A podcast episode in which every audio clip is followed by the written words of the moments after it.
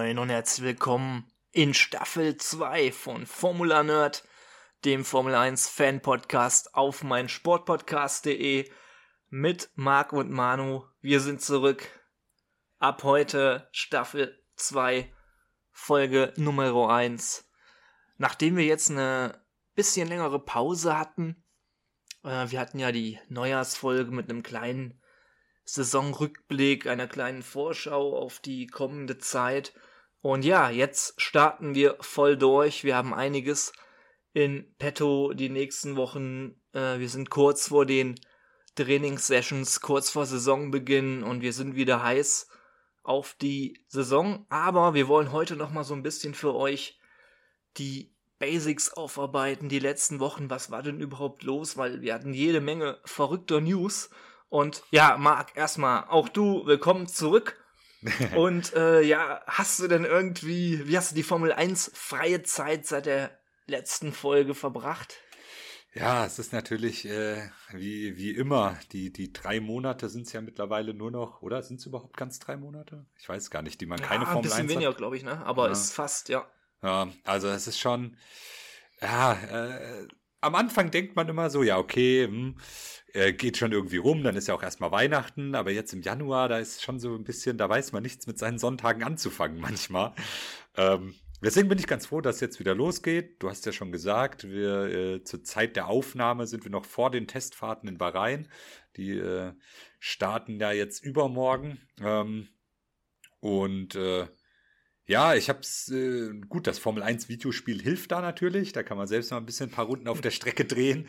Ähm, aber ist natürlich nicht das Wahre. Aber wir haben ja genügend News gehabt, so, die wir jetzt ja auch aufarbeiten wollen in der Folge hier. Ähm, ja, ging, ging schon irgendwie, aber ich bin froh, dass es wieder losgeht jetzt. Und ich, ich, ich würde sagen, wir können eigentlich auch mit dem größten Hammer beginnen. Oh ja. Uh, it's Hammer Time. ja, ja. Sag ich mal so. Und eigentlich müssen wir über die Saison 2024 sprechen, aber da haben wir noch einiges vor und wir reden heute schon über die Saison 2025 ja. durch den bereits fixen Wechsel von Lewis Hamilton zu Ferrari für die Saison 2025. Und wir haben, ich weiß noch, letzte letztes Jahr haben wir irgendwann in der Folge noch so ein bisschen über diese Gerüchte gewitzelt ja. und das nicht ganz für voll genommen, weil da zwischendurch auch mal sowas aufkam, äh, wahrscheinlich von der italienischen Presse irgendwie so gestreut, ich weiß es nicht mehr genau, äh, dass Hamilton und Ferrari ja miteinander flirten, aber ja, also man hat das nicht wirklich ernst genommen. Es war eher schon so, dass man gedacht hat, ja, Hamilton, der fährt noch ein, zwei Saisons und beendet dann eher die Karriere. Äh, aber jetzt kommt dieser Big Step zur Scuderia. Und ja, wie waren, waren so deine ersten Eindrücke? Ja, also es ist wirklich irgendwie so ein bisschen das Undenkbare passiert, mhm. äh, finde ich. Äh, also ich habe es wirklich bis zum Ende nicht geglaubt und ich habe dann auch, als die äh, an dem Tag, an dem das dann rauskam, ähm, gab es ja dann schon Berichte relativ früh äh, und ja, das waren dann schon Insider-Informationen, aber äh, bevor die Formel 1 oder eins der Teams oder einer der Fahrer da was postet, glaube ich da immer nichts erstmal. Ähm, also was heißt, glaube ich nichts so, aber sowas, das, das schien mir doch bis, bis es dann offiziell war, sehr unwahrscheinlich eigentlich. Ähm, und dann ist es doch passiert und äh, ja, also das in erster Linie war es bei mir Verwunderung, glaube ich, was da überwogen hat am Anfang. Oder äh, weißt du, wie hast du es gesehen? Also was war so also, deine erste Reaktion? Ich glaube, die ersten News waren ja von Sky, ne? Und das kam ja alles so ein bisschen bildmäßig rüber mit der ganzen Spekulation. Ja, genau, da war es noch, also die haben da quasi schon Fakten geschaffen, wo es noch keine gab. Mhm, und wobei ich jetzt sagen muss, also Sky ist, was so Formel 1 News angeht, eigentlich jetzt nicht so auf Bildniveau. Klar, mal so Spekulationen, so ein bisschen im Talk, was wäre wenn, aber das war ja wirklich als fixe Meldung. Hm drin. Und äh, man muss natürlich dazu sagen, an demselben Tag war ja auch der Trans Transfer Deadline Day im Fußball, also der letzte Tag, wo noch irgendwelche Transfers getätigt werden können und da ist nichts passiert. Und die Meldung um Lewis Hamilton war eigentlich die größte Transfermeldung des ganzen Tages. Und da hat man das natürlich nochmal besonders aufgebauscht dann auf dem Sportkanal oder dem Newskanal. Und ich konnte es erst nicht so richtig glauben, aber war dann dachte dann schon, ja okay, also wenn die das so eindeutig schreiben, dann ist da definitiv was dran. Und mein zweiter Gedanke war direkt so, das ist jetzt diese Granatenmeldung, die die Formel 1 braucht. Also ja. ich habe sofort, ich habe richtig Bock darauf gehabt, dass das stattfindet. Und eigentlich war man im Kopf schon wieder in der Saison, dass dann Hamilton bei Ferrari ist. Aber wir haben ja jetzt noch eine Saison vor uns. Ne? Also ja. es ist so ein bisschen äh, alles so vorweggegriffen irgendwie. Auch der Zeitpunkt finde ich eher ungewöhnlich. Ja, das, das stimmt. Also da gibt's wirklich, also nichts an dieser Meldung war irgendwie normal, fand ich. Das war, ja, also in meinem Kopf ist es halt auch irgendwie, ah, okay, Hamilton wechselt zu Ferrari und dann muss man sich immer wieder daran erinnern, ja, aber erst in über einem Jahr wird er dann wirklich im Ferrari sitzen, ne? Du hast jetzt noch eine ganze Saison, die er bei Mercedes ist.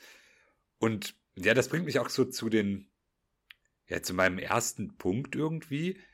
Ähm, so ein Lewis Hamilton. Also gut, klar, Verträge möglichst früh, wollen die Teams das fix machen oder so, aber ein Lewis Hamilton hat ja eine sehr gute Verhandlungsposition. Der hätte doch auch, also ich kann mir nicht vorstellen, dass der nicht auch zur Saisonhälfte noch ein Cockpit, also wenn er wirklich zu Ferrari will, dann hätte er doch auch zur Saisonhälfte schon ein Cockpit bei denen ha noch haben können. So, also, weil wenn er das jetzt vor der Saison aushandelt, dann mhm. nimmt Mercedes ihn doch aus allem, was mit Autoentwicklung zu tun hat und allen Informationen, die für Ferrari dann wichtig sein könnten, ja. halten die doch jetzt vor ihm zurück. So, ich meine, der war lange da und die sind mega cool miteinander, aber Mercedes ist ja ein Team und Ferrari ist halt ein Konkurrent und ja, also bei denen ist doch jetzt George Russell der gesetzte erste Fahrer für die Saison. Also muss doch so mhm. sein. Ja, also na gut, also für uns als Publikum ist es natürlich in dem Sinne spannend, wenn dann jetzt wirklich mal eine Entscheidung auf der Strecke gegen Hamilton getroffen wird. Ja. Wie, wie sich dann auch das ganze Fahrerklima, Teamklima entwickelt.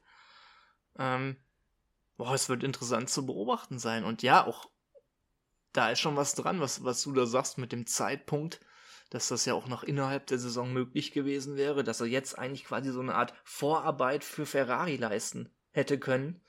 Ja. Na, allein aufgrund des Informationsstandes. Und ich überlege gerade so ein bisschen, ob es sowas schon mal gegeben hat, dass so früh für das übernächste Jahr ein Fahrerwechsel bekannt gegeben wurde. Das weiß ich gar nicht. Ich weiß gar nicht, ob das äh, bei Montoya, meine ich, damals sehr früh feststand, allerdings auch nicht so früh, also er äh, von BMW zu McLaren gewechselt ist.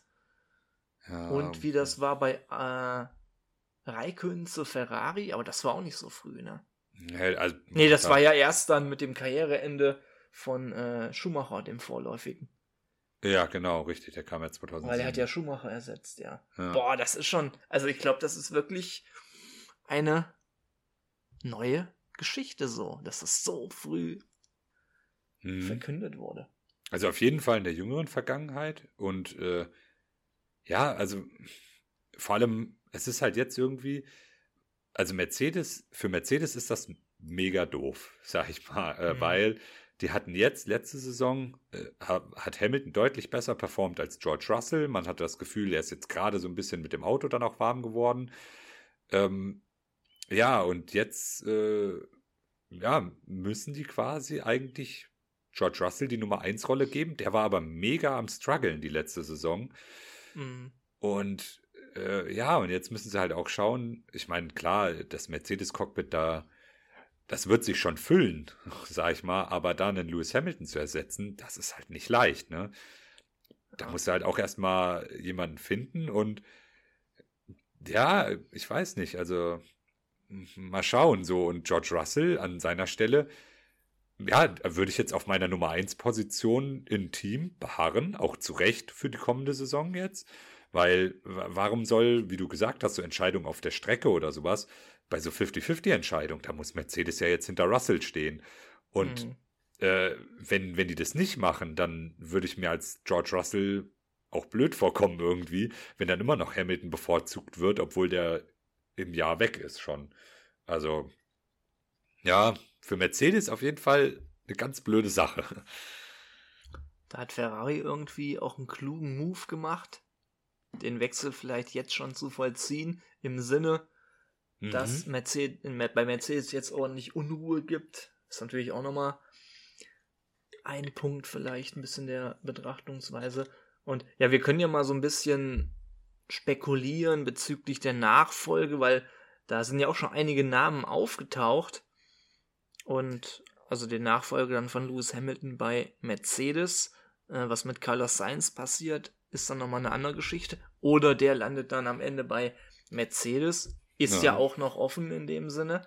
Ähm, aber eine Sache möchte ich direkt mal äh, kurz erzählen, die mir eben angezeigt wurde. Das war aber vor zwei, drei Tagen irgendwie von Sky. Peter Hardenacke hat sich gewünscht, aber nee, es war nicht wirklich ein Wunsch. Also er war der festen Überzeugung, zumindest wurde es so wiedergegeben in den News, dass Sebastian Vettel zurückkehren würde und bei Mercedes fährt. Dass ja, er sich okay. da sicher wäre. ähm, ja, wäre nicht der erste deutsche Weltmeister, der seine Karriere beendet und dann plötzlich bei Mercedes auftaucht. ähm, äh, ja, weiß nicht. Ähm, ich bin, ich, ich traue mich jetzt gar nicht mehr irgendwas zu sagen, nachdem Hamilton zu Ferrari gewechselt ist. So. ähm, ja, wer weiß. Also cool fände ich's. Ähm, das wäre auch so ein bisschen.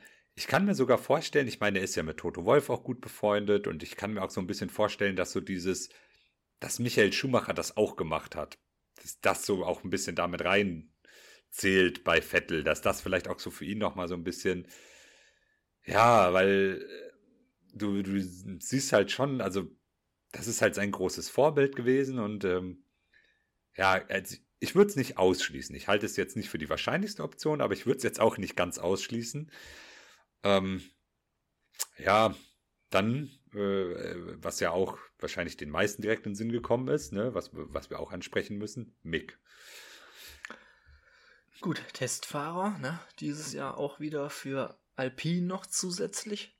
Mhm. Bei McLaren weiß ich gar nicht, äh, ob er da auch für Tests eingesetzt wird.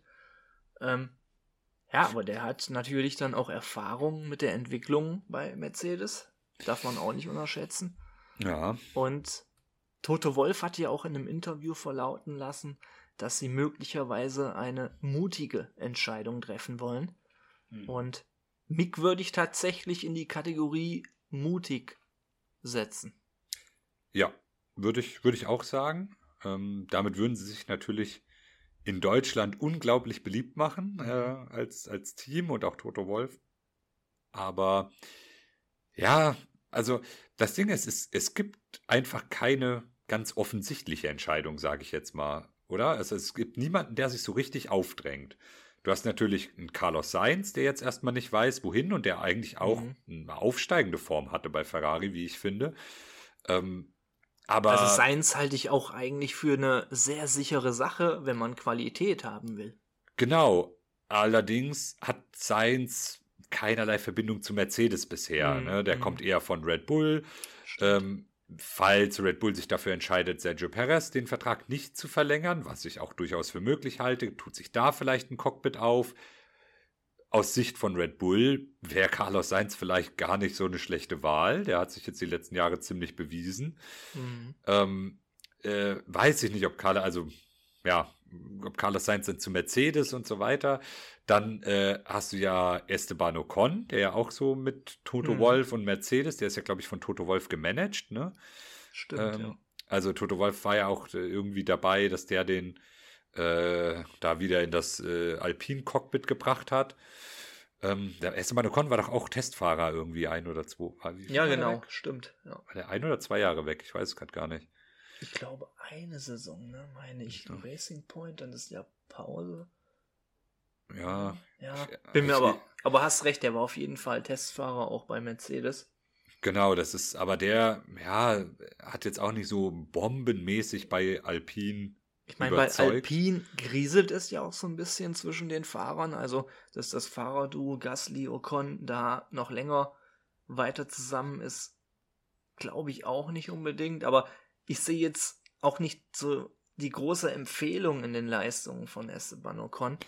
Genau, ja. Es ist so solide. Also, es ist okay. Ne? Mit genau. teilweise auch mal wirklich guten Ergebnissen Monaco-Podium beispielsweise letzte Saison, aber es ist nicht so das ganz überzeugende. Also da würde ich fast schon eher sagen, Mick. Ja, es ist. Wo ich da noch ein bisschen mehr Entwicklungspotenzial auch irgendwie sehe. Ne? Ja, ja, das, also es ist halt nicht so.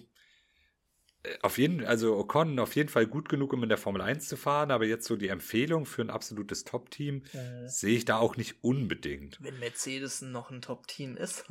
Ja, das, das wird sich dann ja auch aber erst zeigen. Ist ja der noch, Anspruch, ne? So muss ja. man es ja auch betrachten. Und ähm, ja, einen haben wir ganz vergessen, Marc. Das ist auch ein langjähriger Mercedes-Partner so ein bisschen und auch durch Mercedes in die Formel 1 zu Konkurrenz gebracht, um diese zu schwächen? Nick de Vries. ja, das, äh, ich glaube, das, das Kapitel ist geschlossen, glaube ich. Ähm, wäre auch eine mutige Entscheidung. Ja, das, das wäre auf jeden Fall eine sehr mutige Entscheidung, da bin ich bei dir. Ähm, aber äh, um es nicht unerwähnt zu lassen, äh, auch äh, Thema mutige Entscheidung, und das wird sich wahrscheinlich mhm. dann auch dieses Jahr zeigen.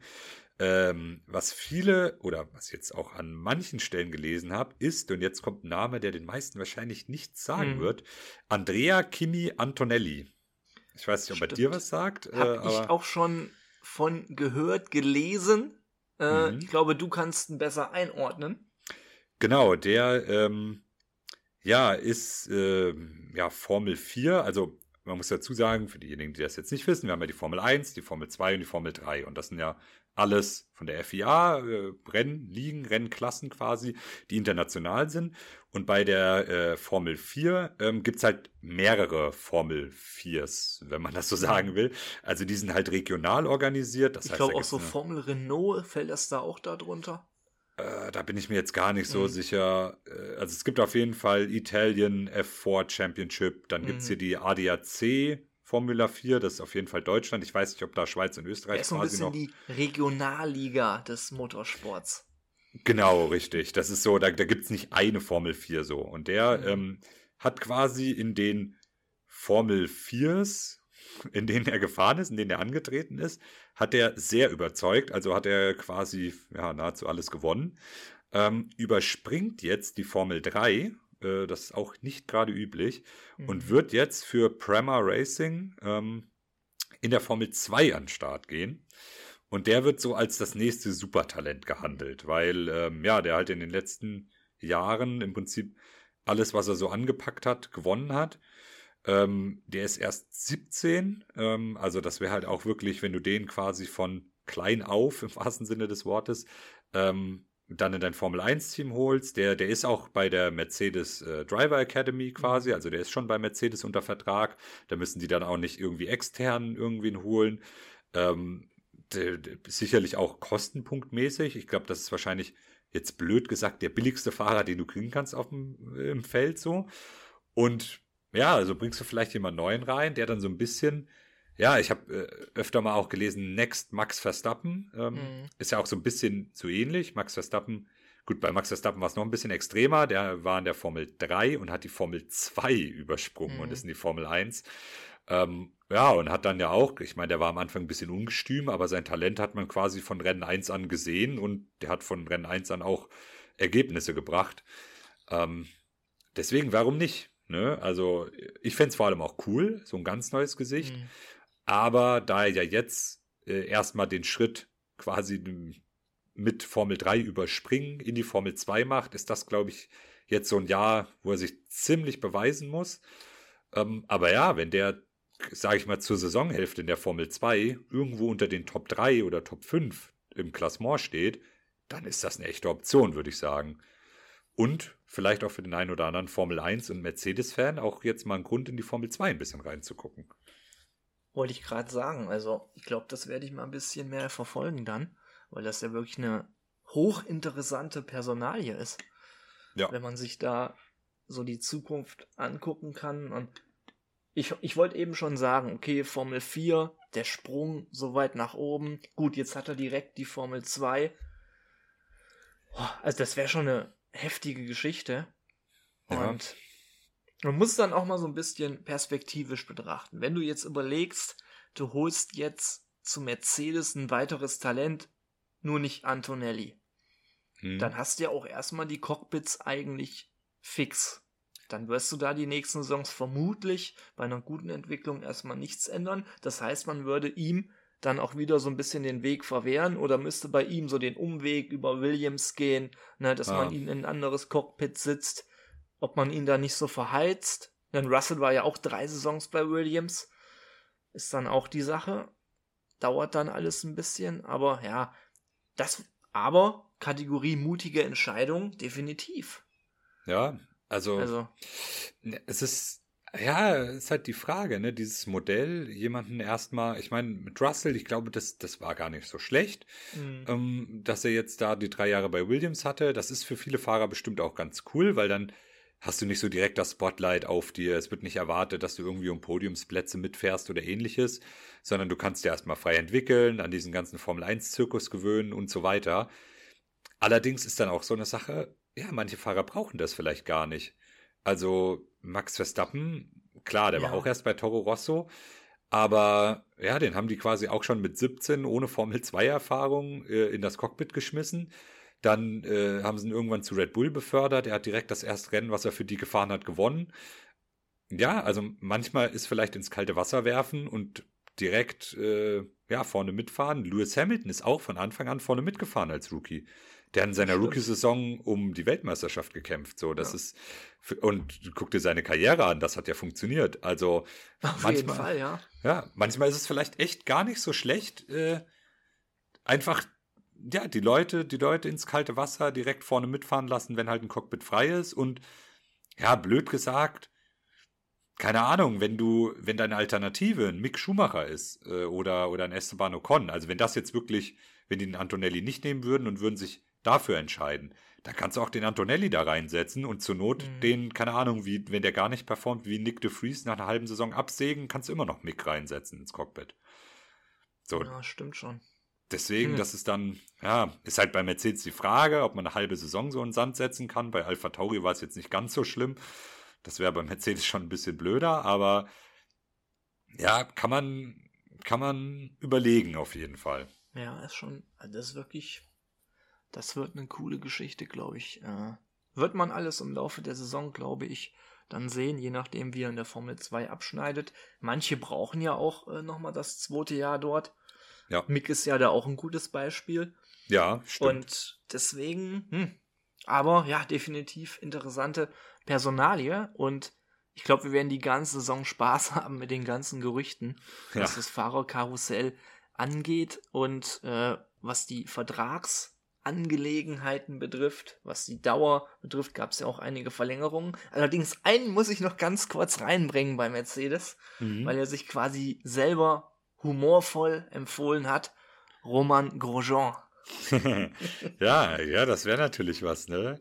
Ich würde es ihm gönnen, aber ich glaube, da sind die Chancen doch eher gering. Der Overall hat ja gepasst. Ja, das stimmt. äh, ja, ich würde, ich würde vielleicht auch mal die, die andere Perspektive kurz nochmal zu dem ganzen Mhm. Hamilton-Wechsel. Jetzt haben wir ganz viel über Mercedes gesprochen. Ähm, ich meine, klar, Ferrari hat jetzt die Fahrer, zu Charles Leclerc kommen wir dann gleich, der hat ja auch äh, jetzt verlängert nochmal. Mm, Aber was ich mich so ein bisschen gefragt habe bei Ferrari, war, also publicity-mäßig war das auf jeden Fall gelungen. Also, dass du da jetzt einen Lewis Hamilton bei dir fahren hast, äh, ist auf jeden Fall eine gute Sache. Aber jetzt, jetzt die große Frage. Wie sinnvoll war das wirklich vom Racing, von den Ergebnissen her? Weil ich sag mal so, ähm, Lewis Hamilton ist jetzt natürlich auf die Karriere gesehen ein ganz anderes äh, Level als ein Carlos Sainz. Aber wie die aktuellen Form sind und dann auch noch mit der Perspektive, wie lange ein Hamilton wahrscheinlich noch fahren wird Mhm. und wie lange die Karriere von Carlos Sainz hoffentlich noch gehen wird. Wie schlau war das, sich da jetzt ein Hamilton auf seinen, ich sag jetzt mal blöd, auf seinen letzten Jahren in der Formel 1 noch da ins Auto zu holen? Der muss sich erstmal an das neue Auto wieder gewöhnen. Äh, wenn du mal schaust, die, die erste Saison unter den neuen Regeln war der ja selbst im Mercedes-Team Mhm. ja, nicht, nicht auf Level von George Russell, das muss man Ja. mal sagen. Deswegen, der wird sich da auf jeden Fall erstmal ein bisschen anpassen müssen. Ähm, wie clever war es von Ferrari da jetzt, Hamilton zu holen? Haben die da wirklich so viel mit gewonnen gegenüber Carlos Sainz? Ich bin mir da nämlich gar nicht so sicher. Ja.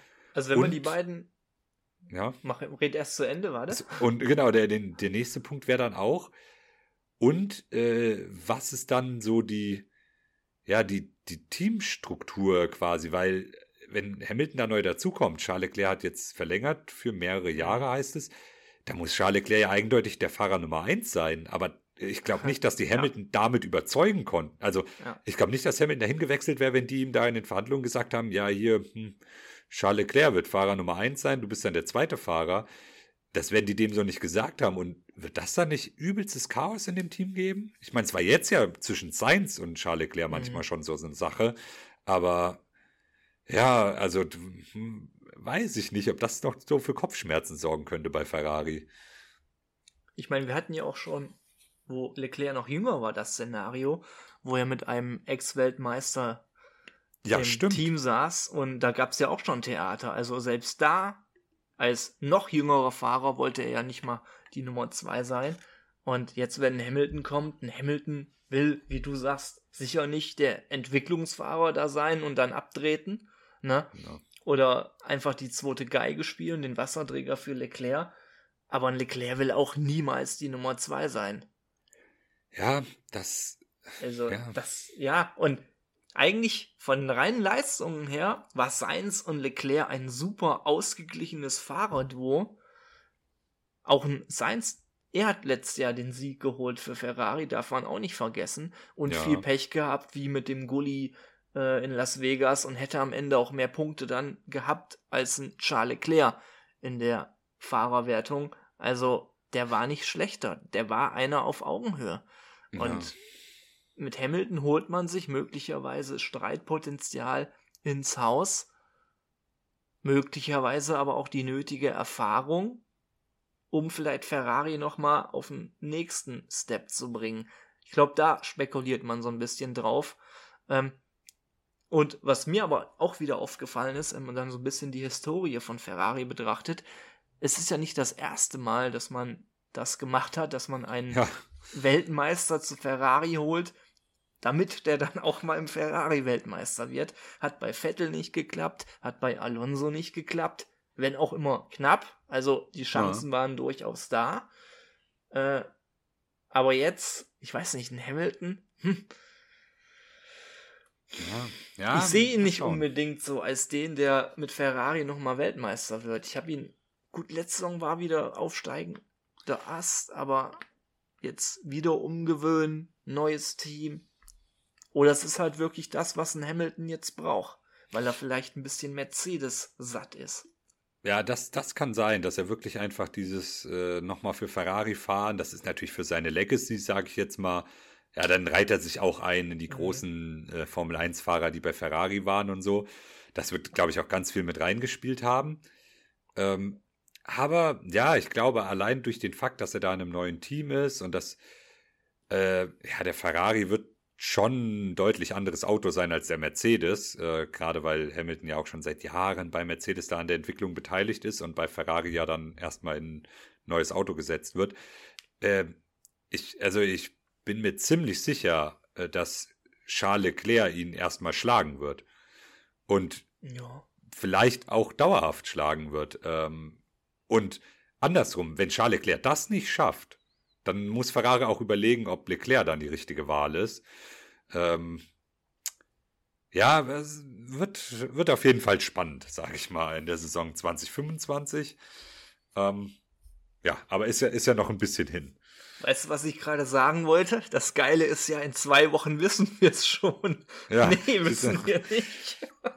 ja, das ist oh, es ja Mann. leider.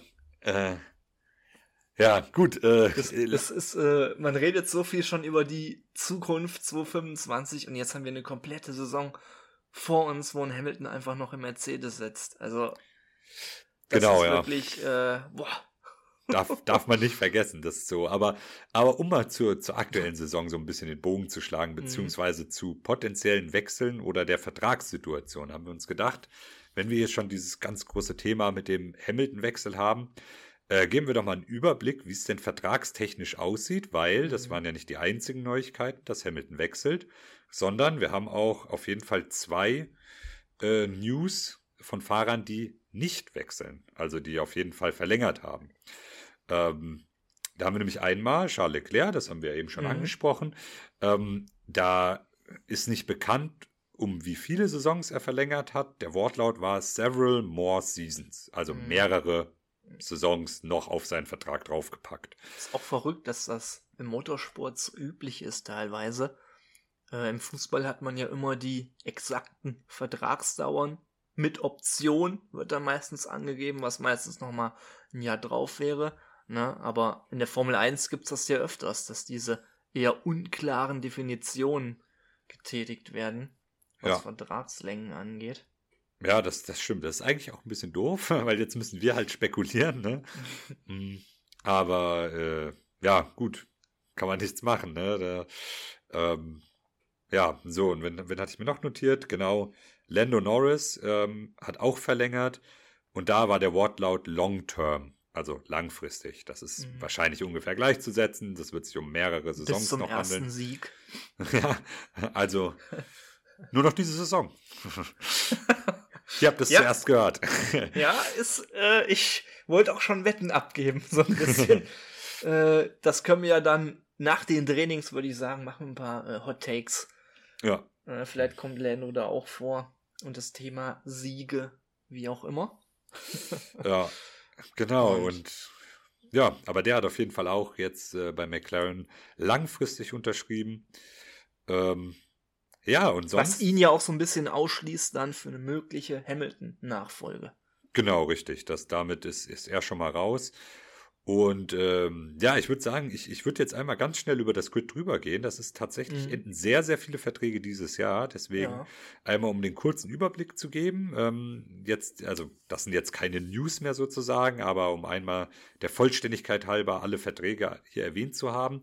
Max Verstappens Vertrag, das ist, sollte ja auch bekannt sein, läuft noch bis 2028. Also mhm. der hat sehr lange bei Red Bull unterschrieben. Ähm, ja, warum auch nicht, absolutes Dreamteam aktuell. Äh, Teamkollege sollte auch jedem bekannt sein. Sergio Perez läuft nur noch für dieses Jahr. Und das ist äh, vielleicht auch ein ganz heißes Cockpit, was dann frei werden könnte mhm. nach der mhm. Saison. Ähm, ja, das wird aber, glaube ich, viel davon abgemacht, wie Perez jetzt performt. Ähm, genau, so, wenn wir zu Mercedes kommen, haben wir einmal Lewis Hamilton, der ja wie wir lange diskutiert haben gerade, äh, nur noch dieses Jahr bei Mercedes fährt, dann aber schon Vertrag bei Ferrari hat. Und George Russell hat noch für inklusive 2025 Vertrag. Das heißt, der wird mhm. auf jeden Fall nach Hamiltons Weggang mindestens mal noch ein Jahr da bleiben. Dann, ja. Auch nicht unspannend dann, ja. Mhm. Genau, also der wird auf jeden Fall erstmal noch da sein und ähm, ja, für Mercedes auf jeden Fall gut, dass sie da nicht komplett das Team neu aufstellen müssen ähm, sondern George auf jeden Fall noch haben. Äh, genau, Charles Leclerc, wie eben erwähnt, several more seasons. Wird also, ich würde jetzt behaupten, ich weiß gar nicht, wie lang sein Vertrag vorher ging, ob der jetzt 24 ausgelaufen wäre. Also mindestens mal bis einschließlich 26, vielleicht sogar noch mhm. mehr. Ähm, ja, also auch noch ein bisschen länger bei Ferrari. Carlos Sainz wiederum, dann logischerweise 2025 nicht mehr bei Ferrari und bis jetzt auch noch keinen Vertrag bei einem anderen Team unterschrieben. Ähm, Genau, das ist die Situation bei Ferrari, bei McLaren, eben schon erwähnt, Lando Norris, Long Term und Oscar Piastri tatsächlich auch einen Vertrag bis 2026 inklusive. Ja. Das heißt, die sind gesettelt, die sind quasi mhm. für die nächsten drei Saisons, haben die ihre Fahrerpaarung fest, weil Long Term würde ich jetzt auch behaupten, äh, sind nicht nur zwei Saisons, sondern wahrscheinlich eher Richtung drei oder vier. Mhm. Ähm, heißt äh, Lando wahrscheinlich auch bis mindestens mal 2026. Genau. So, dann Aston Martin. Da haben wir einmal die Situation mit Lance Stroll. Da steht hier Rolling, also dass das quasi so ein rollierender Vertrag ist, der einfach nur erneuert wird jedes mhm. Jahr. ähm, ja, ich, ich würde jetzt mal behaupten, solange Lawrence Stroll da mit drin ist und Lance Stroll mhm. jetzt nicht katastrophale Ergebnisse liefert. Letzte ja. Saison war schon nicht so prickelnd, aber das ist noch vertretbar, würde ich jetzt behaupten, den weiterfahren ja. zu lassen. Ähm, genau, also das sind diese rollierenden Verträge. Fernando Alonsos Vertrag läuft aus. Ende der mhm. Saison. Vielleicht auch ein Kandidat für Mercedes, wer weiß. Stimmt. Äh, wie, wie lange der noch machen will. Schon immer mal genannt worden, aber ja. ja. Ähm, so, dann haben wir die Paarung von Esteban Ocon und Pierre Gasly, wo auch beide Verträge auslaufen. Mhm. Da, wie gesagt, haben wir Esteban Ocon eben auch schon ein bisschen mit Mercedes vielleicht in Verbindung gebracht. Ähm, ja, Gasly, mal sehen. Ähm, aber ja, genau, da laufen auch beide aus. Dann haben wir Williams, die haben Logan Sargent noch wieder einen Einjahresvertrag gegeben. Äh, das stand ja auch so ein bisschen auf der Kippe letzte Saison, aber der hat jetzt auch mhm. erstmal wieder nur ein Jahr bekommen. Während Alexander Albon, der hatte den Vertrag schon und der geht auch noch bis 2025. Ja. Mm, also, das ist, ja, sag ich mal, von den kleinen Teams der einzige, der wirklich länger als ein Jahr hat. Denn alles, was jetzt kommt, sind wirklich nur Einjahresverträge. Bei dem jetzt Visa Cash App Racing Bulls, äh, Yuki und Danny Rick, äh, beide nur noch dieses Jahr bei äh, Sauber oder Steak F1. Ähm, Bottas und Joe, beide nur noch dieses Jahr Vertrag. Mhm. Und bei Haas äh, mit K-Mac und Hulk auch beide nur noch dieses Jahr Vertrag. Also gerade bei den kleinen Teams, da können wir darauf wetten, dass wir da auf jeden Fall neue Fahrer sehen werden in der Saison 2025, weil ich glaube nicht, dass alle diese Einjahresverträge verlängert werden. Oder zumindest zumal, Fahrer getauscht werden. Zumal ja auch einige Fahrer dabei sind, die schon ein gehobenes Alter haben, wo man ja. gar nicht weiß, ob überhaupt die Formel 1-Karriere weitergeht. Ähm, aber gut, ein Alonso zeigt's, ein Hamilton zeigt's, das Alter spielt gar nicht mehr so die große Rolle. Und ja, deswegen, also das wird eine spannende Geschichte. Ähm, ja, mit den Verträgen sind wir soweit durch, ne? Was jo. erstmal Fahrerwechsel angeht. Und es gab natürlich noch einige neue Dinge. Die kommen im nächsten Kapitel. Schatz, ich bin neu verliebt. Was? Da drüben. Das ist er. Aber das ist ein Auto. Ja, eben. Mit ihm habe ich alles richtig gemacht. Wunschauto einfach kaufen, verkaufen oder leasen. Bei Autoscout24. Alles richtig gemacht. Vernimmt sich, was man will. Dann wilde Gerüchte entstanden. Fast nichts davon stimmt. Tatort. Sport. Wenn Sporthelden zu Tätern oder Opfern werden, ermittelt Malte Asmus auf meinsportpodcast.de. Folge dem True Crime Podcast, denn manchmal ist Sport tatsächlich Mord. Nicht nur für Sportfans. Welcome back in Kapitel 2 der heutigen Folge in Staffel 2. Und ja, äh, wenn ich von Finanzen, Finanz-Apps oder der Visa Cash App rede, rede ich hier nicht von einem neuen Sponsoring, sondern tatsächlich von einem neuen Formel 1 Team, wo wir mal drüber reden müssen. Äh, es gab ja auch noch eine andere Änderung, aber steigen wir da direkt ein mit dem Visa Cash App Racing Bulls. Du hast es eben schon mal kurz erwähnt. Äh, ja, mit einem eher anfangs gewöhnungsbedürftigen Name, Marc. Äh, was war so dein, deine erste Meinung, als du das dann gehört hast? Das dann auch, also ich habe es erstmal erfahren über die Insta-Seite, die dann so hieß, und ich dachte immer, ja, das ist jetzt ein Werbegag.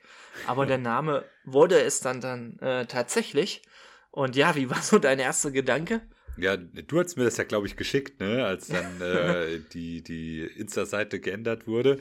Ähm, ja, wir hatten es ja letzte, äh, letztes Jahr auch schon angesprochen, dass Alpha Tauri auf der Suche nach einem neuen Hauptsponsor und einem neuen Namen war. Ähm, ja, ich bin ehrlich, ich finde es nicht so schlimm. Ähm, der, der Name ist halt ein bisschen unhandlich. Wir müssen uns noch irgendwie überlegen, wie wir die da nennen, weil wir können es nicht, weil wenn wir immer Racing Bulls sagen, dann klingt das so ähnlich wie Red Bull und mhm. Visa Cash App oder das Visa-Team, das klingt irgendwie auch falsch, mhm. finde ich. Ähm, ja, mal gucken, wie die Kommentatoren das dann auch während der Saison nennen, weil ich kann mir nicht vorstellen, dass man immer, ah ja, er fährt jetzt für Visa Cash App Racing Bull.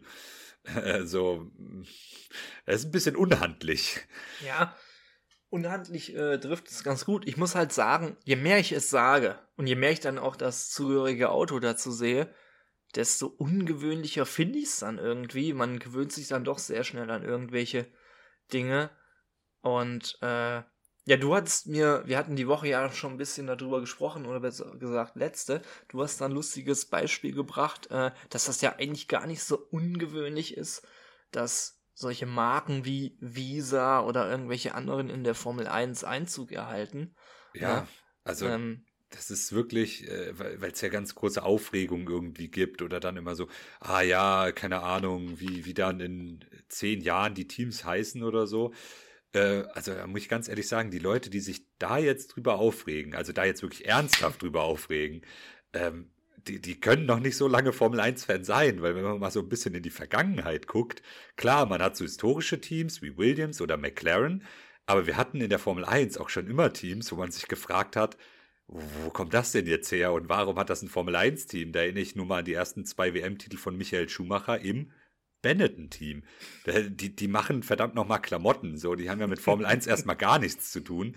Äh, und Flavio Briatore war da auch jemand, der da als Teamchef eingesetzt wurde, der von Formel 1 auch nicht so viel Ahnung hatte, gerade zu dem Zeitpunkt. Also, das ist, das ist absolut nicht neu. Das ist auch keine Entwicklung, die in die Richtung geht, meiner Meinung nach. Das ist schon immer da gewesen. Ähm, und ganz blöd gesagt, Alpha Tauri mhm. waren auch, war auch einfach nur eine Modemarke. Die war halt von Red Bull und das hat sich dann irgendwie so ein bisschen natürlicher angefühlt, dass es halt auch von Red Bull kommt und Alpha Tauri und viele kannten diese Marke wahrscheinlich gar nicht mal und haben das dann erstmal als Formel 1 Team gesehen. Aber das hat eigentlich auch gar nichts mit Formel 1 zu tun. Und äh, wenn man mal überlegt, als Red Bull neu war, da wurde ja auch gesagt, oh mein Gott, ein Energy Drink mhm. Hersteller jetzt in der Formel 1, sie wollen doch nur die Publicity und irgendwie Marketing und sonst was. Und wenn ich jetzt mal überlege, wenn ich Red Bull sage, äh, dann denke ich sofort an das Formel 1 Team auch immer mit. So, also das ist irgendwie, das, das hat sich so etabliert, dass es einfach dazugehört. Und ja, ich weiß jetzt nicht, ob Visa dann wirklich so wird, dass das so bekannt ist für das Formel 1-Team am Ende, aber ja, das ist jetzt keine, auch mit, mit Stake F1 kommen wir auch gleich noch zu. Mhm. Das ist jetzt keine Entwicklung, die es erst seit jetzt diesem Jahr gibt oder so. Das ist ganz normal in der Formel 1. Da kann man jetzt halten von was man will, aber das ist halt irgendwie so insgesamt auch die Kommerzialisierung des Profisports. Da wird man nicht drum rumkommen, dass da große Sponsoren mitmischen wollen.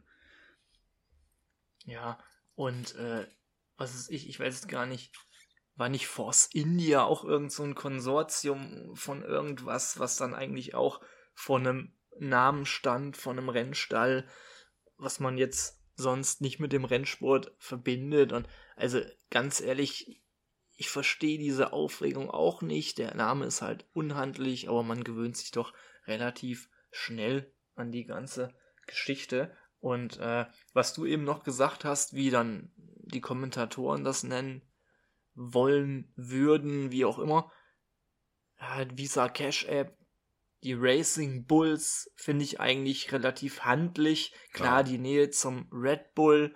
Ähm, ich habe da auch heute erst mit jemandem drüber geredet, der dann gesagt hat, äh, ja, Racing Bull ist ja im Prinzip dasselbe wie Red Bull.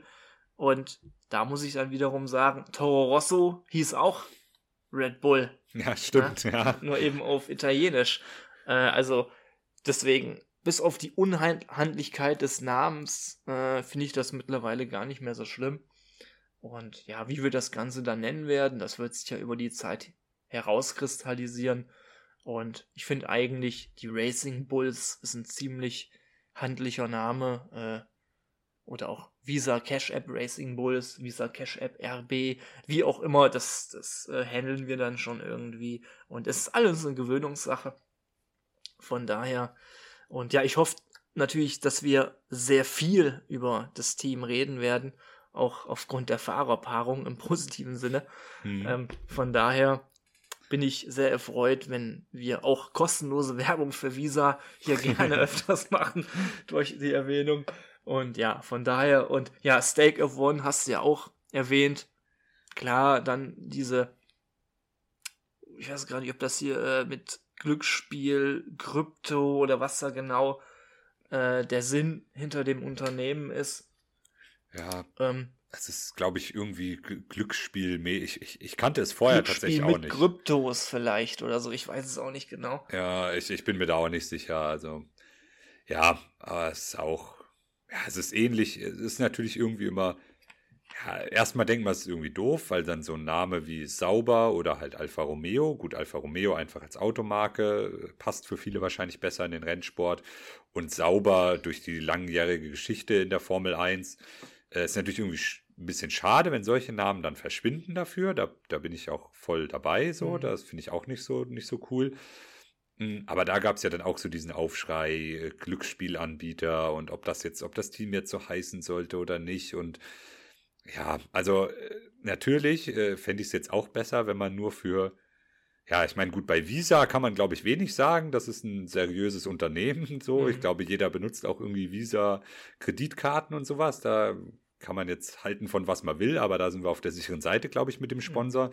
Ähm, bei Glücksspiel scheiden sich ja da so ein bisschen die Geister, ob man jetzt dafür Werbung machen sollte oder nicht. Oder ich bin mir auch nicht sicher, was Steak genau da macht, aber ähm, ja, das ist aber auch wieder so eine Sache, so ein bisschen Doppelmoral, weil, keine Ahnung, Aston Martin hat da als Hauptsponsor Aramco und äh, keine Ahnung, Mercedes fährt mit Petronas als Hauptsponsor Mhm. und da kann man sich Was ja auch im Teamnamen schon oft Genau. vorhanden war, auch in der Geschichte der Formel 1, Sauber Petronas. ja, ja, Das ich- hat immer dazugehört für uns. Ne? Ja. Also wir haben das nie hinterfragt. Ja, ja, und äh, Mercedes hat das auch noch im Namen offiziell, Mhm. ne? Mercedes AMG Ja. Petronas heißen die. Ja, deswegen, und, also. Ja, deswegen, äh, und Aramco Aston Martin heißt es, glaube ich, sogar Mhm. offiziell.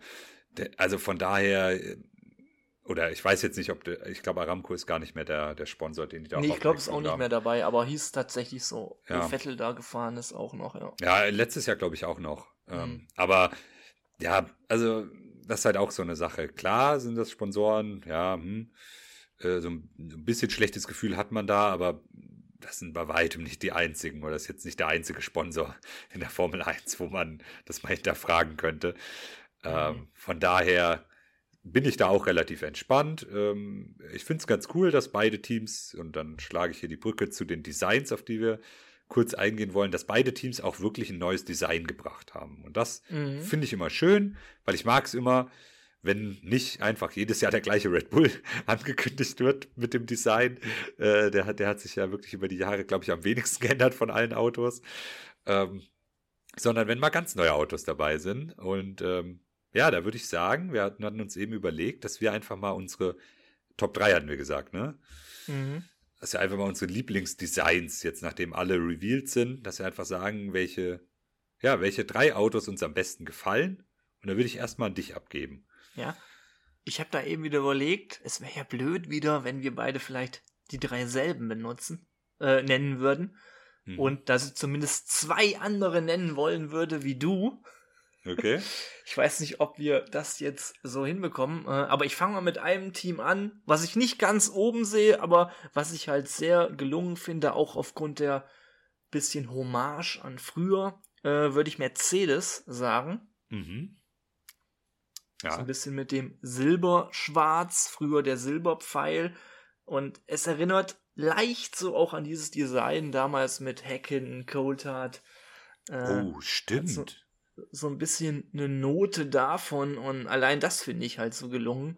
Das gefällt mir da dran und aber ich wollte unbedingt auch, dass Mercedes das Schwarz beibehält Mhm. und so ist das doch wirklich ein sehr gelungener Kompromiss. Und ich weiß nicht, ob es im Vergleich zum letztjährigen Fahrzeug besser ist. Das muss ich noch dann mal sehen auf der Strecke. Äh, aber so muss ich sagen, ist das für mich ein sehr gelungenes Design. Mhm. Dann würde ich sagen, äh, nennst du jetzt noch eins? Äh, ja, soll ich mal, äh, ich weiß gar nicht, war das jetzt, soll ich mit meinem Platz 3 anfangen oder mit meinem Platz so, 1? wenn du ungefähr eine Reihenfolge hättest, ich habe zumindest jetzt Mercedes nicht an Rang 1 genannt. Okay, ja, äh, also ich, ich, ich hebe mir mal meinen Rang 1 noch auf. Ähm, ich, äh, ja, gut, bei 3, wenn ich jetzt von unten anfange. Also ich würde auf jeden Fall, ähm, ah, schwierig, schwierig. Äh, muss ich überlegen, ja, ich würde vielleicht, es kommt darauf an, wie es dann auf der Strecke aussieht. Das Steak F1 hat mir, so wie sie es präsentiert haben mit dem Neongrün und dem Schwarz, hat mir echt gut gefallen, aber ich habe da die Befürchtung, dass das, das hatte ich dir auch schon mal gesagt, bei Nachtrennen sieht das bestimmt richtig geil aus. So, Mhm. wenn das so angeleuchtet wird und im Dunkeln. Aber ich habe so die Befürchtung, bei einem Rennen, was 14 Uhr startet, in der Mittagssonne in Spa-Francorchamps, dann sieht dieses Neongrün einfach nicht mehr so geil aus, glaube ich. Ähm, Deswegen da bin ich mal gespannt, wie es dann wirklich auf der Strecke aussieht. Ich habe jetzt schon so ein paar Bilder gesehen, als sie da im Regen so ein bisschen mit äh, Wolken und ein bisschen dunklerem Wetter gefahren sind. Da sah es geil aus, muss ich sagen. Deswegen würde ich das so, das ist mein Platz 3, sage ich mal. Ja, ich habe nämlich äh, Steak tatsächlich auch erst überlegt, habe es dann allerdings wieder rausgenommen aus dem Ranking, eben aufgrund der Tatsache, äh, dass ich noch nicht weiß, wie es dann im Hellen wirklich aussieht. Und ja, ich, ich habe einen Favoriten, deswegen gehe ich jetzt so äh, auf Platz 2. Da war ich auch so ein bisschen überlegen, äh, aber ich finde ihn tatsächlich überraschend schön und ich glaube, dich wird die Auswahl ein bisschen überraschen. Äh, den Haas. Oh, ja, da habe ich jetzt echt nicht mit gerechnet. Okay. Irgendwie, ich weiß nicht, ich habe so eine Ansicht von oben zum Beispiel auch gesehen, äh, die ich sehr, sehr geil finde. Ich mag ja auch diese Farbkombination. Äh, teilweise sch viel schwarz, dann roten Spoiler hinten, glaube ich, ne, die weiße Schrift. Ähm, ja, das ist, äh, ist mir direkt so ins Auge gefallen. Mir hat ja auch letztes Jahr schon relativ gut gefallen. Äh, aber dieses Jahr, finde ich, ist es nochmal ein Upgrade zum letzten Jahr. Ja. Ja, ja, stimmt. Also ich fand auch, der Haas sieht besser aus als äh, letztes Jahr. Aber ja, wäre jetzt nicht in meinen Top 3 aufgetaucht, ja. Mhm.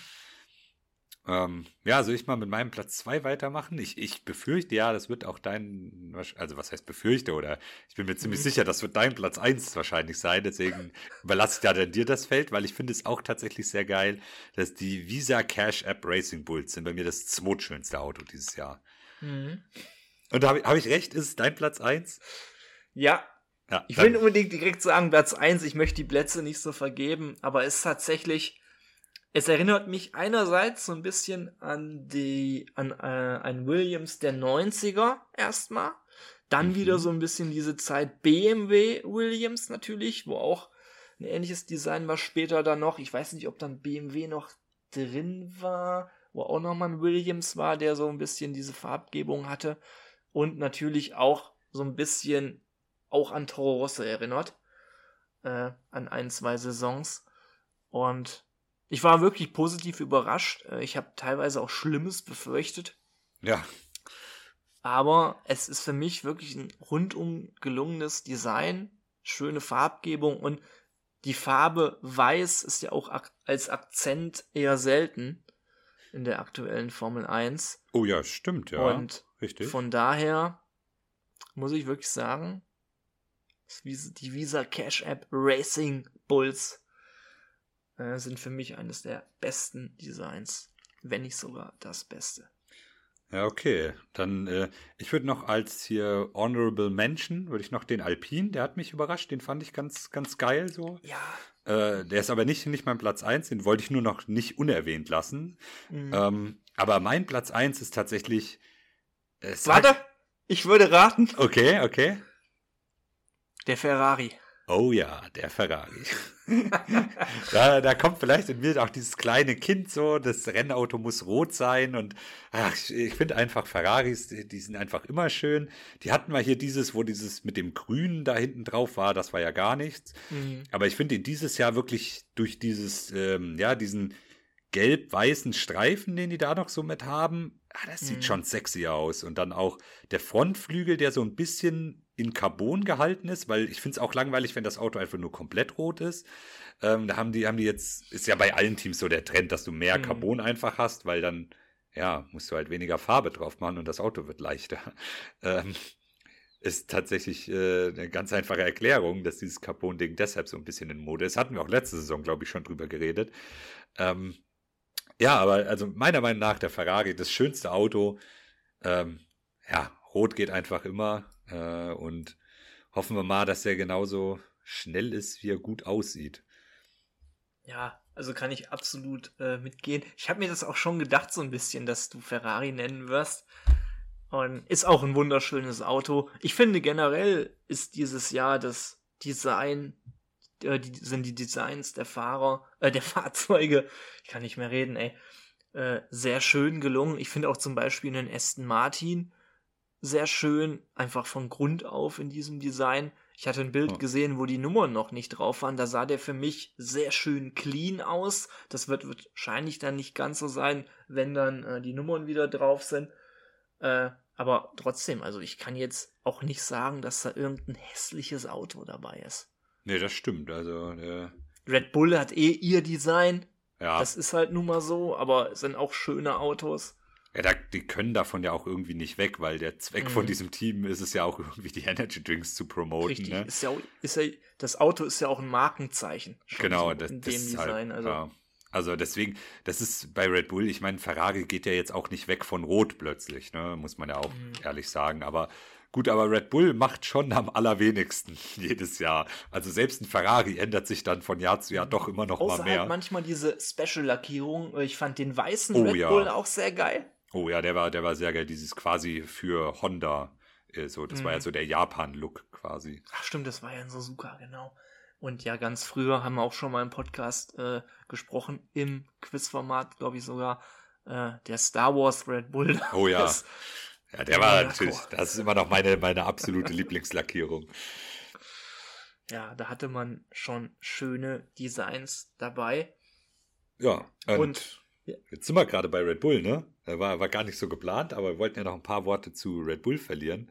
Tatsächlich, ja. Ja, deswegen, der, um einmal, damit wir da auch die News so ein bisschen abdecken, ähm, weil ja das, das Auto enthüllt wurde und dann doch dem Konzept von dem letztjährigen Mercedes so ein bisschen ähnlich sah, von der, jetzt nicht vom Design her, sondern von der, von der wirklich der Form des Autos, äh, mit diesen, ja, ich weiß noch immer nicht, wie ich es nennen soll, diesen Schultern quasi, was da hinten ans Halo dran Mhm. geht, diese, diese Hubbel ähm, und dann auch die, äh, die Sidepods, also die Seitenkästen. Ähm, ja, das geht so ein bisschen in die Richtung von Mercedes. Jetzt sagen einige, jetzt haben, also ich habe jetzt oft, erschreckend oft gelesen, ah, Red Bull mit dem Zero-Pod-Konzept. Mhm. Ähm, ja, die Leute müssen sich, glaube ich, die Bilder nochmal angucken, weil Zero-Pod das ist, ist- es nicht. Ähm, also da sind schon noch die Seitenkästen ganz normal da und die haben so einen Undercut, sage ich mal, also dass die Luft so unter den Seitenkästen lang geht. Das würde ja nicht funktionieren, wenn man einen Zero-Pod hätte. Deswegen wird Red Bull nicht in die Richtung gehen können. Ähm, aber was sie halt haben, ist so einen vertikalen Schlitz quasi nochmal, der auch für die Kühlung wohl da ist. Und ja, also von der Form her, zumindest das Auto, was sie da präsentiert haben, ähm, sieht schon doch dramatisch anders aus als äh, das, was sie letzte Saison hatten. Und das ist schon irgendwie eine Überraschung, so wie sie dominiert haben, ne? Also, Vor allem, ja, es wird interessant sein. Jetzt überleg dir mal, das Konzept funktioniert nicht.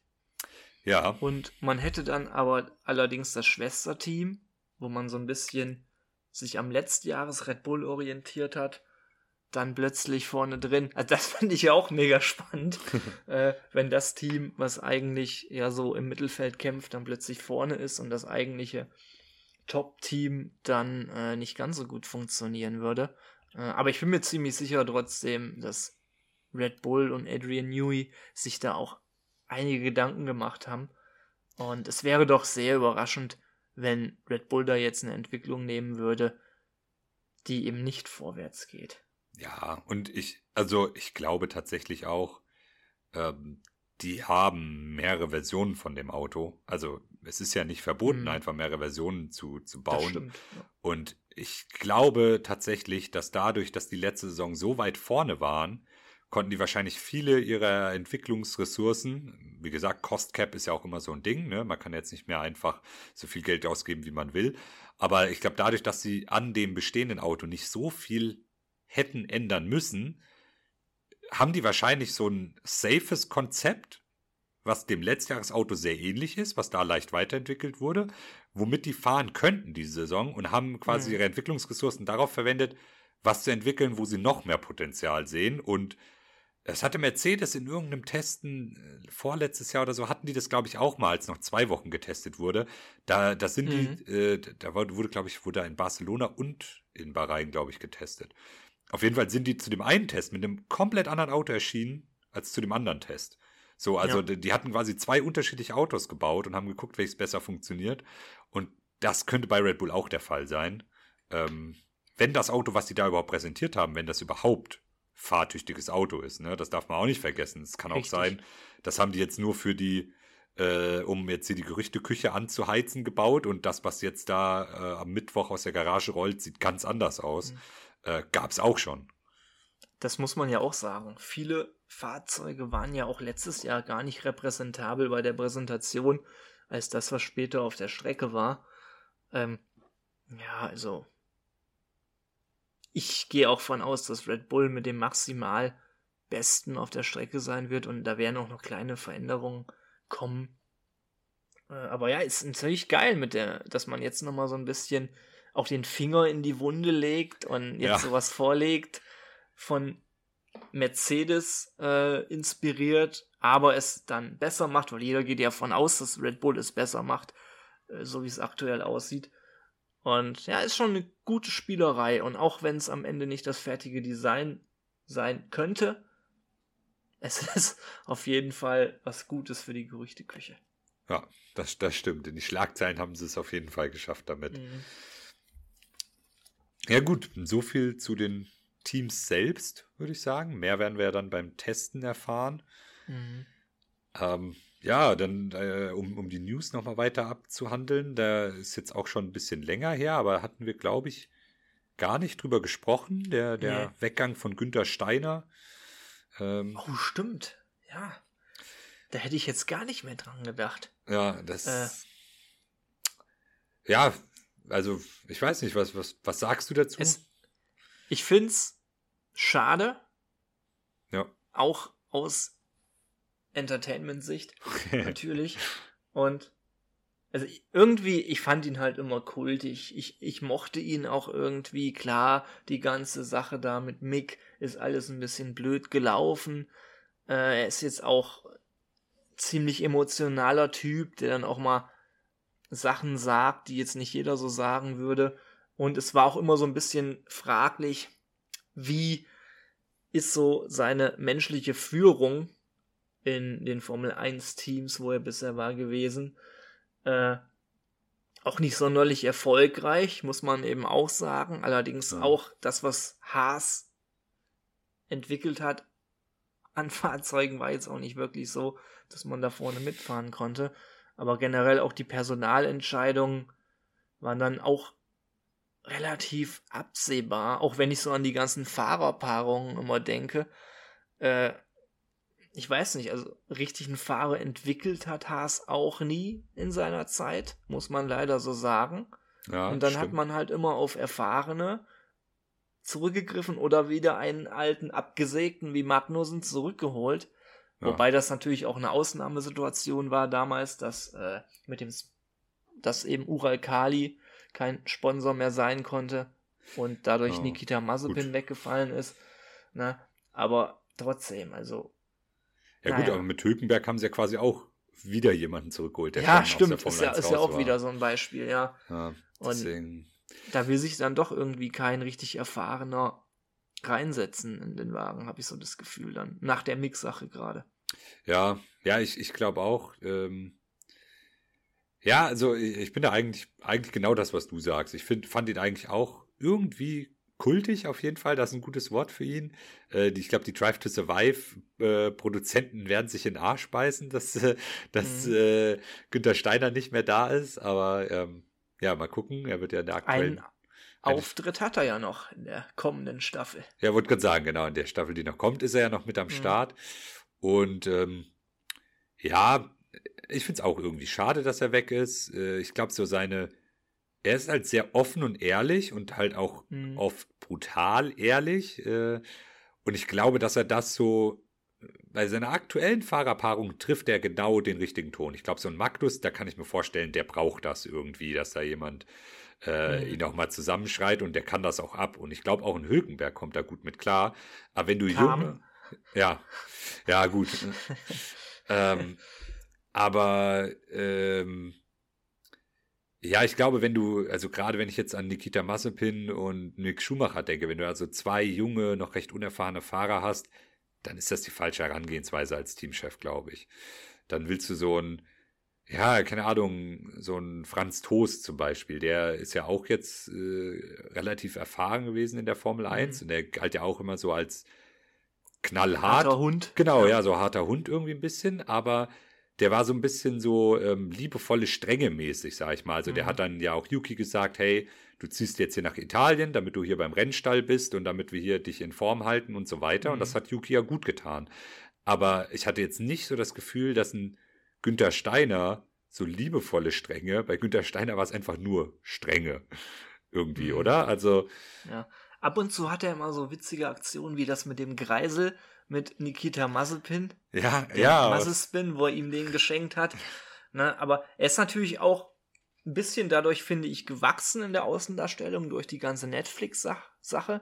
Er hat die Serie auch mitgetragen, mhm. ist auch ein Faktor des Fall. Erfolgs der Serie und hat auch im Sinne des Marketings der Formel 1 allgemein schon geholfen, ja. dass er dabei war und so auch oft gezeigt wurde. Ähm, aber dann wiederum auch so Sachen wie, dass er für Sky einfach seit anderthalb Jahren oder so keine Interviews mehr gegeben hat, finde ich dann auch ein bisschen dünnhäutig dann irgendwie.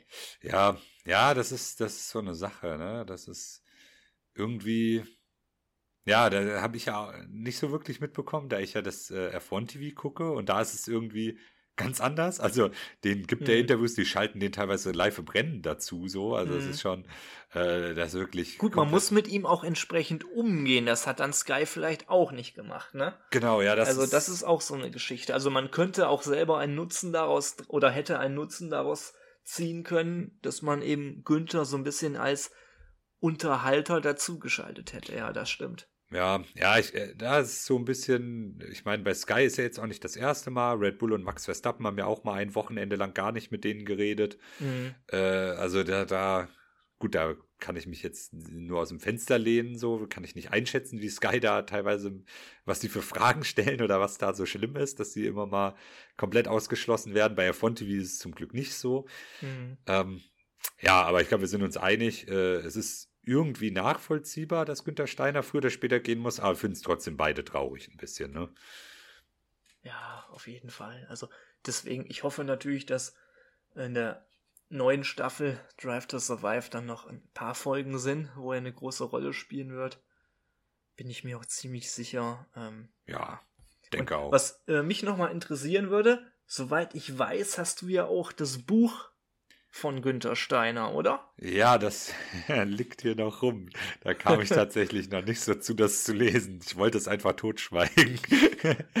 äh, ja, das, da, da werde ich äh, irgendwann äh, müssen wir uns mal vornehmen, irgendwie eine Bonusfolge Formel 1 Bücher oder so und dann bin ich gezwungen, das zu lesen und wir können beide über das Kimi-Buch nochmal ein bisschen ausführlicher was sagen. Stimmt. Das ist ja auch äh, eine sehr, sehr schöne Sache. Ja, das, das wäre Äh, vielleicht mal eine Was Idee. ich ja auch nie komplett so durchgelesen habe. Immer so Abschnitte, die mich dann interessiert haben, ne? Mhm. Und das wäre vielleicht für meinen nächsten Urlaub äh, eine Sache, die ich bei Wind und Wetter dann in der Wohnung machen könnte oder so. Ja, das ist eine Idee. Ja, können, können wir uns ja mal vornehmen, so, so zwingen wir uns gegenseitig dazu, die Bücher zu lesen. Äh, ja. Ja, ähm, so als, als letzte News, aber wahrscheinlich aktuell so die brisanteste äh, Geschichte, ähm, würde ich sagen, bleiben wir bei Teamchefs und ja, gehen mal zur, zur Causa Horner, wie ich vorhin gelesen habe. Ja. Ah, Stimmt. Siehst du, das hätte ich auch schon wieder verdrängt, äh, weil ich bin da noch bei so einem so einer anderen Geschichte im Kopf, äh, die wir noch ganz kurz behandeln könnten. Okay, wollen, wollen wir die erst noch machen? Hätte ich gesagt, ah, aber jetzt passt ganz gut mit den Teamchefs. Ja, okay, sonst. Dann packen wir das, packen wir den jo. Christian da mit rein. Jo, dann äh, genau, also auch äh, um, um da einmal äh, das Ganze in, in den Rahmen zu setzen, ohne dass wir uns da jetzt, wir, wir erwähnen hier jetzt nur mal Sachen, die ja keine, keine Vermutungen oder ähnliches, sondern nur mal, was Mhm. da, was da Phase ist.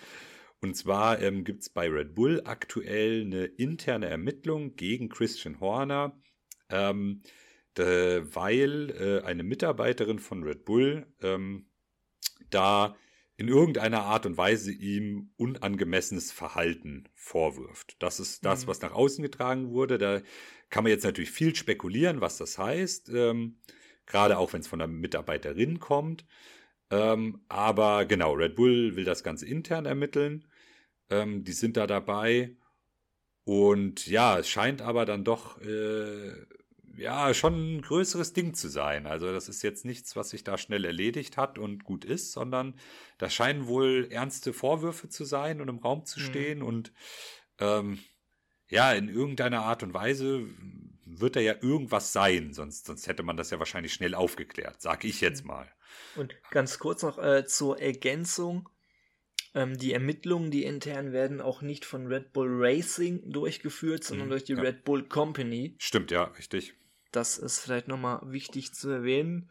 Und ja, also ich finde es natürlich auch schwierig, äh, da es da eben noch keine Stellungnahmen gibt, da über irgendwelche möglichen Dinge, die da vorgefallen sein könnten, zu spekulieren. Deswegen halten wir uns da auch komplett raus. Ähm, aber es scheint wohl so zu sein, dass es nichts mit dem Sportlichen zu tun hat, sage ich mal. Ja, genau, deswegen, äh, ja, das, es ist die, die, äh, wir hatten eben noch rausgesucht, ne, die FIA und die Formel 1 mhm. äh, fahren da auch eine ja, sehr neutrale Strategie, sage ich jetzt mal. Die ähm, haben auch äh, in ihren ja, Mitteilungen verlauten lassen, dass sie erstmal ab, abwarten wollen, was die äh, Investigation da ergibt und dass sie das befürworten, dass das jetzt möglichst schnell durchgeführt wird und ähm, natürlich so äh, unangebrachtes Verhalten in welcher Form auch immer jetzt natürlich verurteilen, haben sich da aber auch sonst nicht weiter zu geäußert und haben auch ganz klar gesagt, bis da Ergebnisse von dieser äh, Investigation vorliegen, ähm, wollen die da auch keine weiteren Kommentare zu abgeben. Ähm, ja, deswegen ähm, warten da jetzt quasi alle erstmal drauf, was äh, ja, Red Bull als Konzern ähm, ja, jetzt da als Ergebnisse liefert quasi und wie es dann auch mit Christian Horner weitergeht, weil ähm, ja, ich glaube, wenn man jetzt ins Internet geht, wir halten uns hier relativ neutral, aber da sind ja alle möglichen Schlagzeilen und Vermutungen und äh, auf manchen Seiten klingt so, als mhm. ob er seinen Job schon los ist und ja, aber mal schauen, was draus wird. Also ich bin gespannt, was, was da als Ergebnis rauskommt. Ja, deswegen. Also ich fände es auch schade, wenn es etwas nicht ist, was mit dem Sportlichen zu tun hat, wenn man ihn dafür irgendwie für, für seinen sportlichen Job belangt. Aber wie gesagt, das Ausmaß und so, das sollen die intern klären und äh, sollte es da Neuigkeiten geben, werden wir das alles selbstverständlich abliefern. Ne? Jo. Aber so, ja, möchten wir uns da nicht drum beteiligen, ja, und äh, ja, nicht beteiligt. Oh, er hat doch, oh, mir ist auch gerade, gerade als Sie geredet haben, aufgefallen, was ich hier so übersprungen habe, aber jetzt hast du ja doch noch eine perfekte Überleitung. nicht beteiligt an den kommenden, vermute ich mal, Saisons der Formel 1 ist definitiv Andretti Racing, wo es ja einen Vorstoß gab. Wir haben ja auch berichtet, äh, dass auch die erste Bewerbungsrunde da sozusagen überstanden wurde und es dann um das weitere Bewerbungsverfahren ging und ja, war dann doch alles so ein bisschen kurios dann und auch die Meldungen drumherum. Marc, was ist da genau passiert? Ähm, ja, genau, wie du gesagt hast, die, die FIA hat es quasi ja schon durchgewunken, mehr oder weniger. Ähm, also diesen, diesen ganzen Bewerbungsprozess, das zieht sich ja über mehrere Monate und muss dadurch mehrere Instanzen.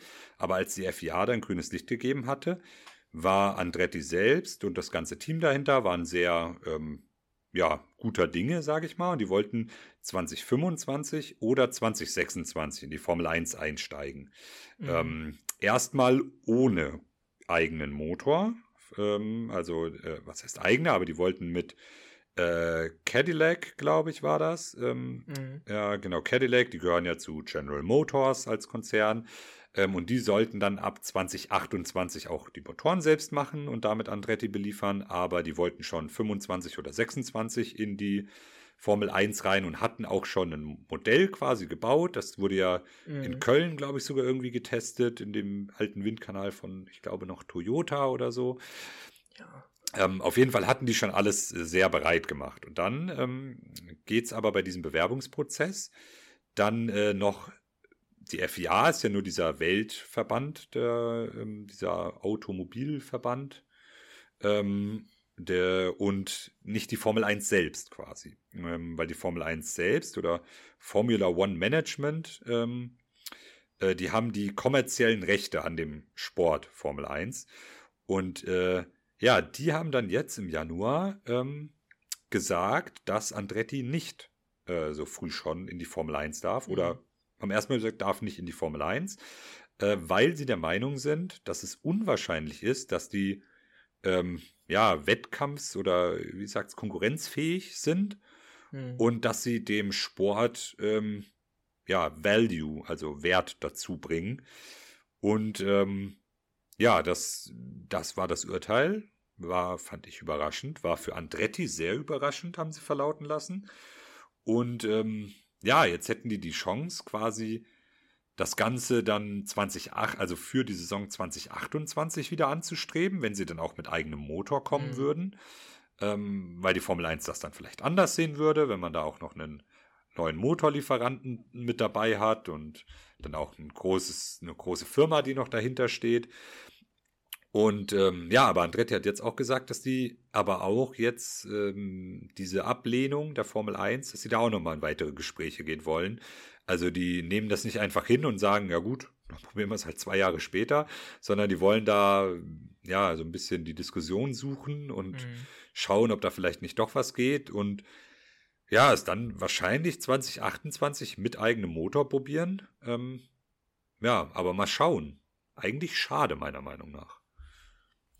Ja, also ich fand's immer geil, wenn möglichst viele Fahrzeuge auf der Strecke waren. Auch natürlich äh, aufgrund der Zockerei. Gerade früher so diese alten Saisons, wo dann auch teilweise mal 24 Fahrer auf der Strecke waren, 12 Teams. Ja, und jetzt von meiner Seite aus ein elftes Team hätte einfach aufgrund der Abwechslung gut getan. Es ergeben sich zwei neue Cockpits, das heißt auch mehr mhm. Chancen möglicherweise für Talente oder möglicherweise coole, erfahrene Leute, die zurückgekommen wären. Ist ja alles möglich. Und ja, also ich finde dieses Argument von der FIA auch relativ schwach, weil von Andretti der Formel ja, 1, oder? Die FIA ja, hat ja Ja gesagt. Stimmt, stimmt. Von der Formel 1, genau. Relativ schwach, weil Andretti selbst, da stehen ja schon jede Menge Motorsportfans dahinter. Hm. Hinter dieser Marke. Ne? Das ist ja jetzt nicht, wenn da jetzt irgendeine Firma, irgendein Unternehmen reinkommt, möchte plötzlich mit einem anderen Team an den Start gehen äh, oder so. Ähm, aber vielleicht ist auch genau das das Argument, äh, dass eben aus dem Bereich Andretti eh schon Fans sind, die sich für den Motorsport und somit die Formel 1 interessiert haben und es keine wirklich neuen Märkte erschließt, aber möglicherweise, wenn er Beispiel jetzt mal Red Bull, ne, aus einer anderen Branche reinkommt, dass da vielleicht noch mal andere Leute, die Formel 1 gucken, wobei Red Bull da ein eher schwaches Beispiel ist, äh, merke ich gerade. Ähm, ja, also es ist ein bisschen schade drum, irgendwie, dass man sich da so querstellt und ich sehe es jetzt auch aktuell nicht so, dass da 228, wenn man den eigenen Motor dann herstellt mit Cadillac, dass das dann, dass da bessere Chancen entstehen würden. Ja, also mich hat es vor allem auch gewundert. Die Formel 1 ist ja momentan so auf dem Kurs, gerade in Amerika neue Marktsegmente zu erschließen. Mhm. Und äh, Andretti mag man vom Namen her jetzt nicht vermuten, aber ist ein amerikanisches Team. Und mhm. ähm, ja, also das ist irgendwie, hätte ich gedacht, ja, das ist der logische Schritt. Amerikanisches Team, wir haben drei Rennen in Amerika, das passt doch super. Gut, ist doch ja, auf den amerikanischen Markt bezogen ist das eigentlich schon aktuell auch, ja, mit den neuen Strecken die Strategie. Und Haas ist jetzt noch nicht so repräsentativ für Amerika. Ja. Ja. Also Deswegen ist es irgendwie, ja, also mich hat es wirklich überrascht, aber ja, kann man nichts machen. Mal schauen, ob sich da die nächsten Monate was tut. Ich fände es auch, wie du gesagt hast, cool, wenn einfach mehr Autos auf der Strecke sind, mehr Cockpits für gute Fahrer frei, weil aktuell würde ich sagen, gibt es so viele gute Fahrer wie ja noch nie einfach, weil keine Ahnung, früher, da waren ja immer so ein paar Leute im Grid mit dabei, wo du sagst, ach, der Unfallfahrer, wenn der nicht mehr in ja, der Formel 1 das, das stimmt. Das hat auch total abgenommen. Ja, genau, ne? Also es ist wirklich, äh, und jetzt ist es eher andersrum. Du hast so Leute, die auf der, auf der Ersatzbank sitzen müssen, quasi wie jetzt ein Mick, Mhm. ähm, der es absolut verdient hätte, irgendwie in der Formel 1 zu fahren oder ähm, zumindest noch eine Chance zu kriegen. Ne? Ich Mhm. meine, letztes Jahr haben wir das auch über Nick de Vries gesagt und dann war in der Formel 1, dann haben wir gesehen, okay, der ist jetzt nicht so ready. Ähm, aber ja, dann war Danny Ricciardo eine halbe Saison raus. Ähm, ja, es sind, sind alles so Sachen. Hm. Vielleicht ist ja auch so ein bisschen die Sichtweise, wenn wir überlegen, das Team, was zuletzt komplett neu in der Formel 1 war, Haas. So, Ja. die fahren jetzt im Prinzip auch nur hinten rum. Was waren vorher an neuen Teams? Was ich, äh, Caterham beispielsweise. Die sind auch nur hinten rumgegurkt. Na, Ja. vielleicht, dass man auch so ein bisschen sieht, äh, dass es einfach sportlich nicht unbedingt den Sinn macht.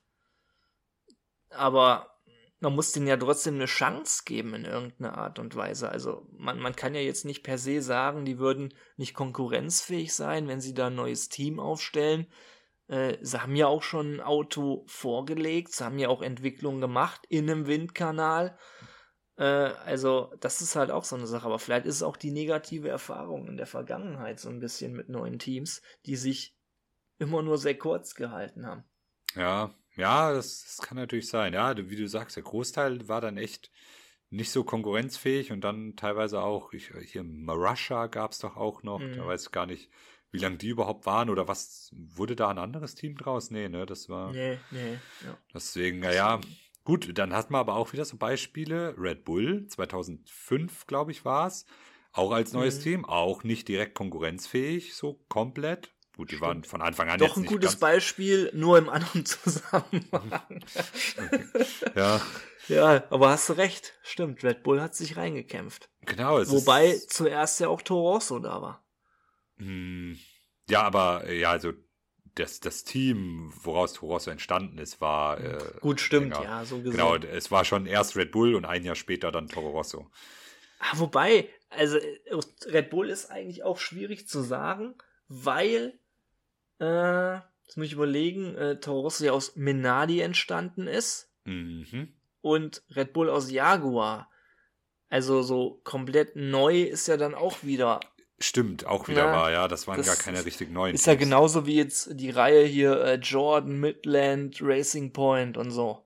Ja, stimmt, Ne? stimmt, Das hast ist du ja recht, auch ja. wieder. Das ist, oh, das ist schon schwierig. Und wenn man so betrachtet, diese rein neuen Teams, Ja, die, die wurden eigentlich immer in den Sand gesetzt. Da ist Haas eigentlich noch mit ein positives Beispiel. ja, stimmt, Haas ist da wirklich eher ein positives Beispiel Haben ja sogar. auch, haben ja auch solide Jahre gehabt zwischendrin, wo sie mal Siebter waren oder so bei den Konstrukteuren, ne? Mhm. Ja, das ist, kann man, muss man, ja, ist nicht zu unterschätzen, glaube ich, ne? Vielleicht einfach so diese Erfahrungswerte mit den Teams. Ja, gut, aber andersrum ist halt auch so eine Sache.